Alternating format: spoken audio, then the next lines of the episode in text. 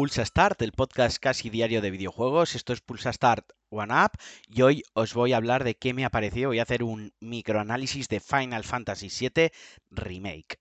Para empezar y para poneros en contexto, quiero aclarar que yo jugué Final Fantasy VII cuando se lanzó allá por 1997, eh, creo.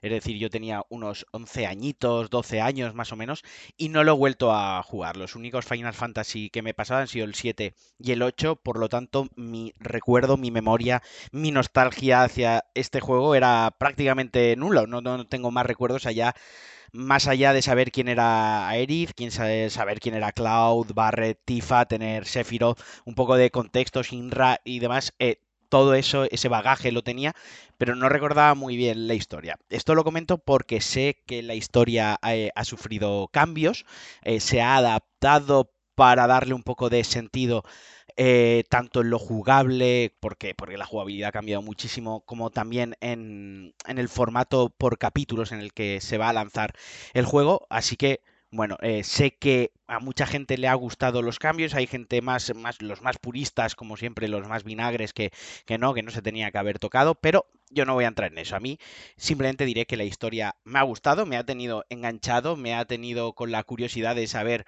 qué pasaba, aunque recurre y cae habitualmente en ciertos eh, clichés, pero no está mal porque los lleva bastante bien. En cuanto al apartado técnico, tengo que decir que es un juego muy, muy resultón, un juego que llama mucho la atención y entra muy bien por los ojos, sobre todo a nivel de modelado y de animaciones de los protagonistas. Cloud es increíble lo bien hecho que está. Eh, hablaba con unos amigos amigos comparaba la película Final Fantasy VII Advent Children que salió hace bastante tiempo, que el cloud del, del, juego se ve mejor que en la película CGI. O sea, realmente tiene unos gráficos muy bonitos, la dirección artística, el diseño visual también es muy, muy bonito y se le ha puesto mucho mimo. Cuando eh, estás en medio de un combate, todo va muy fluido, hay muchos colorines, muchas partículas en pantalla, eh, se mueven todos los personajes muy bien, o sea, no, no, no he tenido ninguna ralentización de frames en un combate y la verdad que en este aspecto muy bien. Pegas del apartado técnico barra visual, pues bueno, luego hay un contraste con ciertas texturas de algunas puertas, de algunas cajas, con NPCs que sí que parecen un poco más monigotes de estos de plastelina eh, y, y, algunos momentos en los que desde la parte alta de la ciudad, cuando miras a la parte baja, la verdad es que eh, parece una textura plana totalmente. Pero bueno, entendiendo que es un remake, eh, entendiendo un poco el contexto de, del lanzamiento, pues bueno, yo lo he podido justificar. Eh, no me ha impedido disfrutar del juego porque, e insisto, me ha gustado muchísimo y no habría que darle mayor importancia. Ya os digo, en el apartado técnico el juego mmm, cumple muy muy bien, rinde muy bien, no hay cuelgues, no hay ralentizaciones. Quizás he echado en falta un modo foto, ahora es el momento en el que alguien dice, Alejandro, tiene modo foto. Y yo pues hago otra marquinada de las mías, pero rebusqué bastante los menús y no vi ningún modo foto. Es una pena porque hay dos o tres momentos muy, muy llamativos, muy chulos, muy de screenshot y de fondo de pantalla. Que, que, no he podido hacer la foto como yo quisiera. No sé si en el futuro, en las siguientes versiones, que ya probablemente las veamos en PlayStation 5, eh, incluyan este modo foto, pero bueno, como os digo, insisto, muy bien en el apartado técnico. En lo jugable, pues bueno, sabéis eh, todos que Final Fantasy VII era un juego de, rol eh, con combates por turnos. Aquí se ha desechado el combate por turnos y se ha pasado a una acción RPG más del estilo de Final Fantasy XV o de Kingdom Hearts 3. Esto quiere decir que tenemos un ataque de botón, ay, perdón, un botón de ataque estándar, el cuadrado, que sería el ataque básico. Luego el triángulo con el cual ejecutamos un ataque especial o un ataque fuerte o cambias de postura dependiendo del, del personaje que lleves. Algunos tiene cooldown, otros no lo tiene. Y luego tienes eh, la barra de BTC, que digamos que es la barra de habilidad. Cuando llenas una barra, puedes o bien utilizar una habilidad especial de tu personaje, o bien utilizar un hechizo que consume puntos de magia, o bien puedes usar un ítem dentro del combate. Esto es la base del combate. ¿Cómo ¿Cómo todavía es mejor el combate y cómo han hecho que sea tan satisfactorio? Pues muy bien, con R2 y L2 puedes parar el combate, no al 100%, sino que lo ralentizas hasta un punto absurdo, parece que, que no está...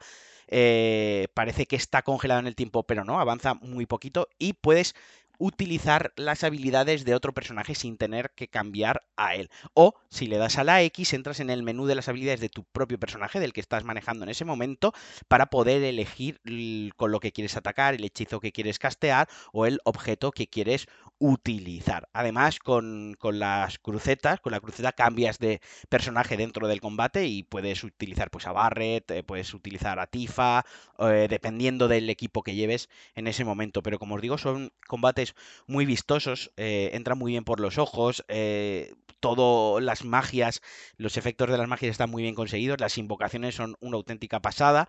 Solo hay tres invocaciones en este juego, pero la verdad que están muy muy guays. No, no voy a desvelar más de esto porque a mí me llamó la atención la primera vez que vi a Ifrit y dije, hostia, qué chulo y qué bien resuelto el tema de las invocaciones. Putada, o qué es lo que no me gusta, que solo puedes utilizar las invocaciones en los combates en los que está programado o en los que está ya prefijado que las vas a poder utilizar. No las puedes utilizar a tu antojo en cualquier combate. Simplemente con bosses o enemigos especiales, ya os digo, cuando el juego quiere que las utilices. Pero salvando esto, que quizás es lo que menos me ha gustado, el sistema de combate, la verdad, me ha entretenido muchísimo y creo que es la principal razón por la cual he acabado el, juego, porque no se me ha hecho bola y no se me ha hecho pesado. En cuanto al apartado sonoro, esto es sobresaliente. La banda sonora creo que son unas 10 horas aproximadamente. O sea, la banda sonora dura más que muchísimos juegos que salen al mercado y es simplemente es buenísima eh, podría extenderme más, pero es que no es necesario. Es súper, súper buena. Buscadla en Spotify, creo que está, en Apple Music está y si no en YouTube. Y poneosla de fondo mientras trabajáis, porque aunque no juguéis al juego, de verdad que la banda sonora merece la pena. Ahora bien, ¿qué es lo que a mí me ha sacado del juego? ¿Qué es lo que a mí me ha tenido ahí un poco desmotivado? Ya sabéis que es un juego por capítulos, como he dicho anteriormente, y bueno, ya lo sabréis todos. Eh, se han tirado mogollón de años para sacar este capítulo que poca broma, dura aproximadamente, a mí me ha durado unas 30 horas, entre 30 y 40 horas. Es muy largo, tienes mogollón de, mogollón de, de quest, mogollón de objetos por los que buscar, eh, tienes para hacer backtracking, hay momentos para volver para atrás, es decir, que está muy, muy completo. Pero mm, insisto, lo que a mí me ha cortado un poco el rollo era no saber cuándo, no, es, no saber cuándo va a salir la próxima entrega. No sé si la voy a jugar en PlayStation 4, en PlayStation 5, eh, no sé si voy a poder importar mi partida, porque claro, si es de Play 4, ¿cómo le importo a PlayStation 5? Si me dejarán empezar ya con un personaje nivel 37, con un montón de habilidades y objetos, no lo sé. Pero sí que era una cosa que cuando estaba jugando decía, venga, va, voy a hacer esta secundaria y subo de nivel. O venga, va, voy a buscar este hechizo o voy a buscar este objeto para obtener esto. Y enseguida se me cortaba el rollo porque decía, bueno, a lo mejor ahora pierdo tres horas en estas cositas y cuando salga la próxima entrega, el próximo capítulo, a saber cuándo sale, igual no las puedo aprovechar siquiera. Y era lo que me dejaba un poco con el sabor de boca de estar jugando un juego inacabado y que no tengo la certeza al 100% de que lo van a acabar.